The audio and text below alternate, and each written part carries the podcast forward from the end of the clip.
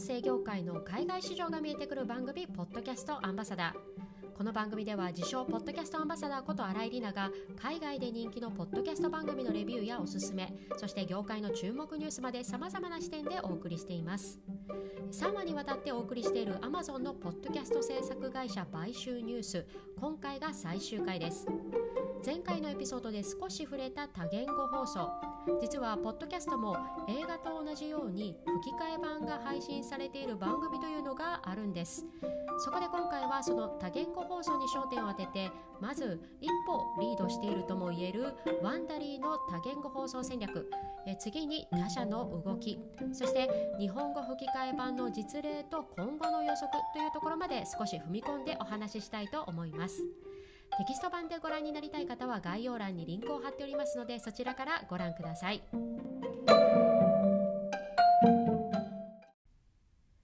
今回のテーマである多言語放送トレンドえまずは今回 Amazon に買収されたワンダリーの戦略についてです。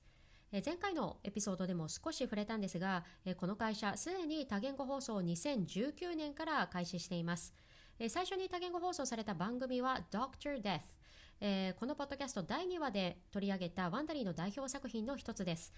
もともと2018年9月に英語版がリリースされて人気番組となったんですが、それから約1年弱経った2019年の8月、えー、7カ国語に翻訳吹き替えされて配信されました。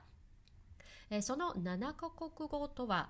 中世スペイン語、カタルーニャ語、ドイツ語、フランス語、中国語、ポルトガル語、そして韓国語。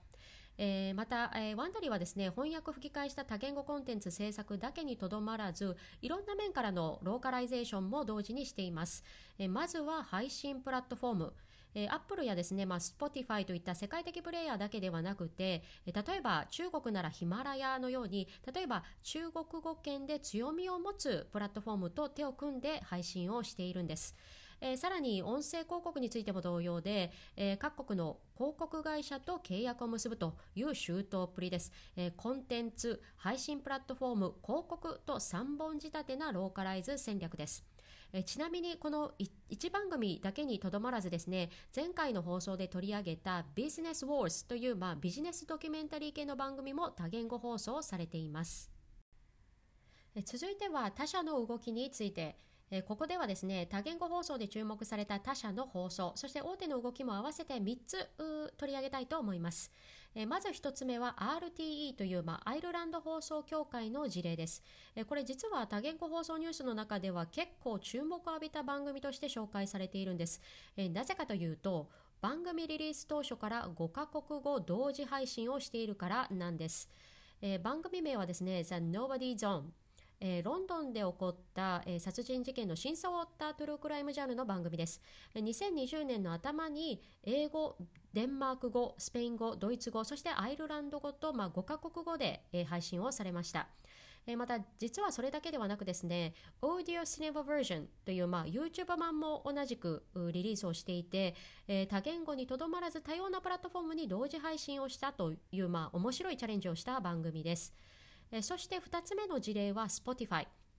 えポッドキャスト事業にここ数年力をどんどん入れてますよね、えここも実は2018年にバイリンガル番組をリリースしていました、え言語は英語とスペイン語。番組名はチャポえトゥルークライムジャンルの番組でメキシコの麻薬密売組織の幹部通称エルチャポの清水を描いた番組です。イメージで言うとですね、まあ、ネットフリックスの番組でナルコスというのがありましたよね。コロンビアの麻薬王の史実を元に作られたドラマだったと思うんですが、それと似たようなイメージだと思います。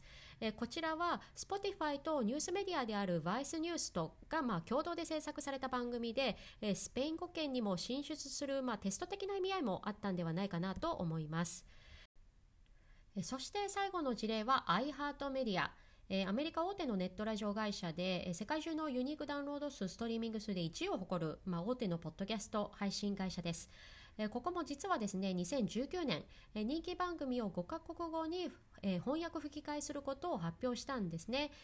ただ、現在2021年になってもまだ配信されていないんです。あいろいろリサーチをしたところ現在は他のスタートアップ企業と協力して当初の予定とは違う番組を多言語配信する方向で進めているようです。えー、昨年はまあ多くのポッドキャスト番組でも緊急事態宣言でインタビューやまあ取材に思うように行けなかったり、えー、収録がスタジオではなく自宅のクローゼットで行われたりと、まあ、なかなか普段通りに行かなかったこともあると思うんですが、えー、この多言語放送というプロジェクトも iHeart メディアにとっては計画変更となったものの一つだったんだと思います。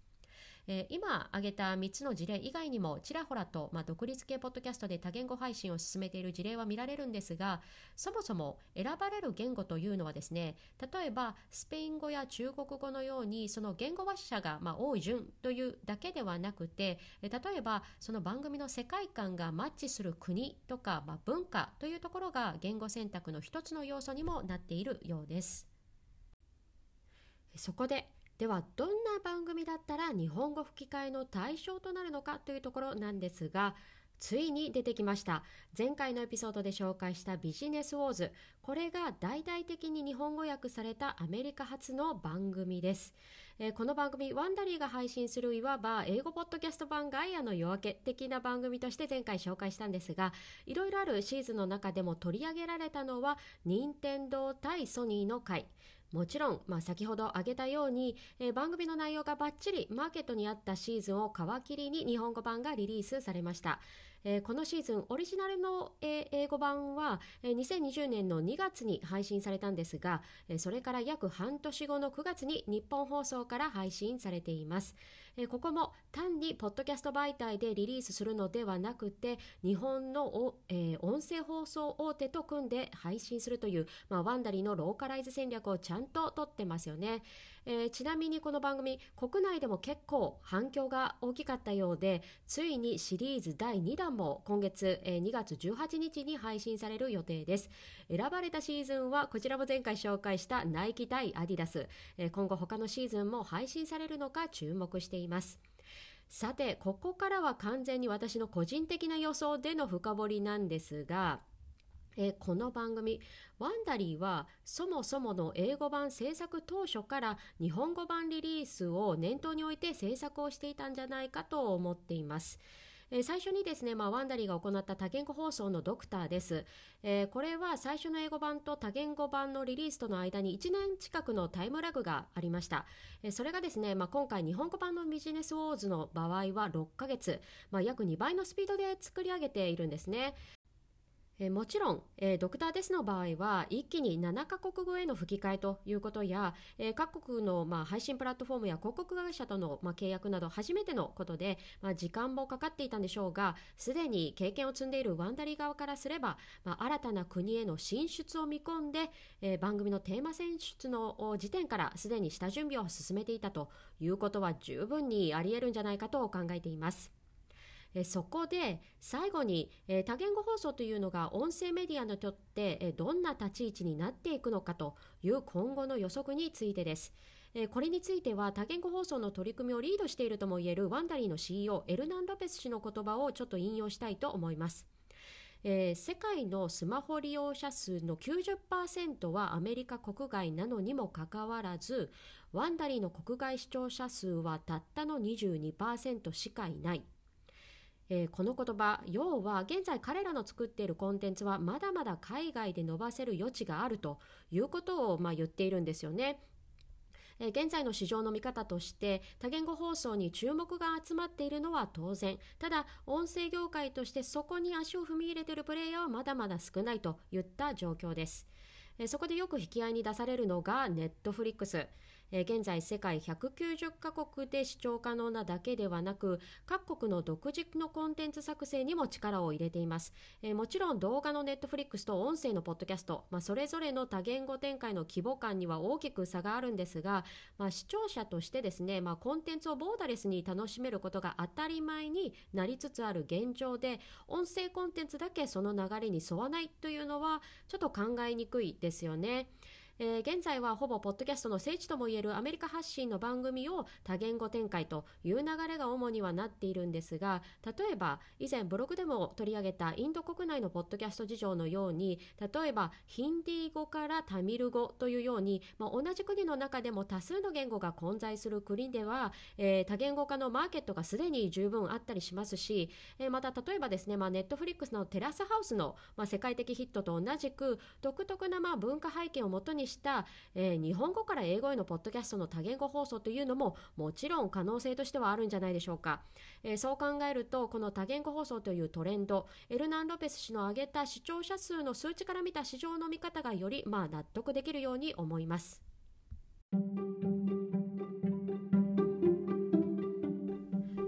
て今回はポッドキャストの多言語放送トレンドについてさまざまな海外事例をもとにお伝えしてきました。今まで映画やテレビの字幕や吹き替えがされてきたように音声コンテンツの多言語放送というのは十分にあり得る流れだと思います。もちろん英語ポッドキャストの書き起こしを機械翻訳にかけて理解するということ。今でもできるんですがそうなった時点で音声メディアが文字メディアに変わってしまうんですね。それは音声を音声のまま楽しむという体験が失われてしまう。やはり、まあ、音声は音声のままコンテンツをボーダレスに楽しめる世界を目指した多言語放送という流れ、まあ、個人的にも後押しをしてコンテンツを作っていきたいと考えています。最後までお付き合いいただきありがとうございました。ポッドキャストアンバサダーの新井里奈がお送りしました。それでは次回のエピソードで。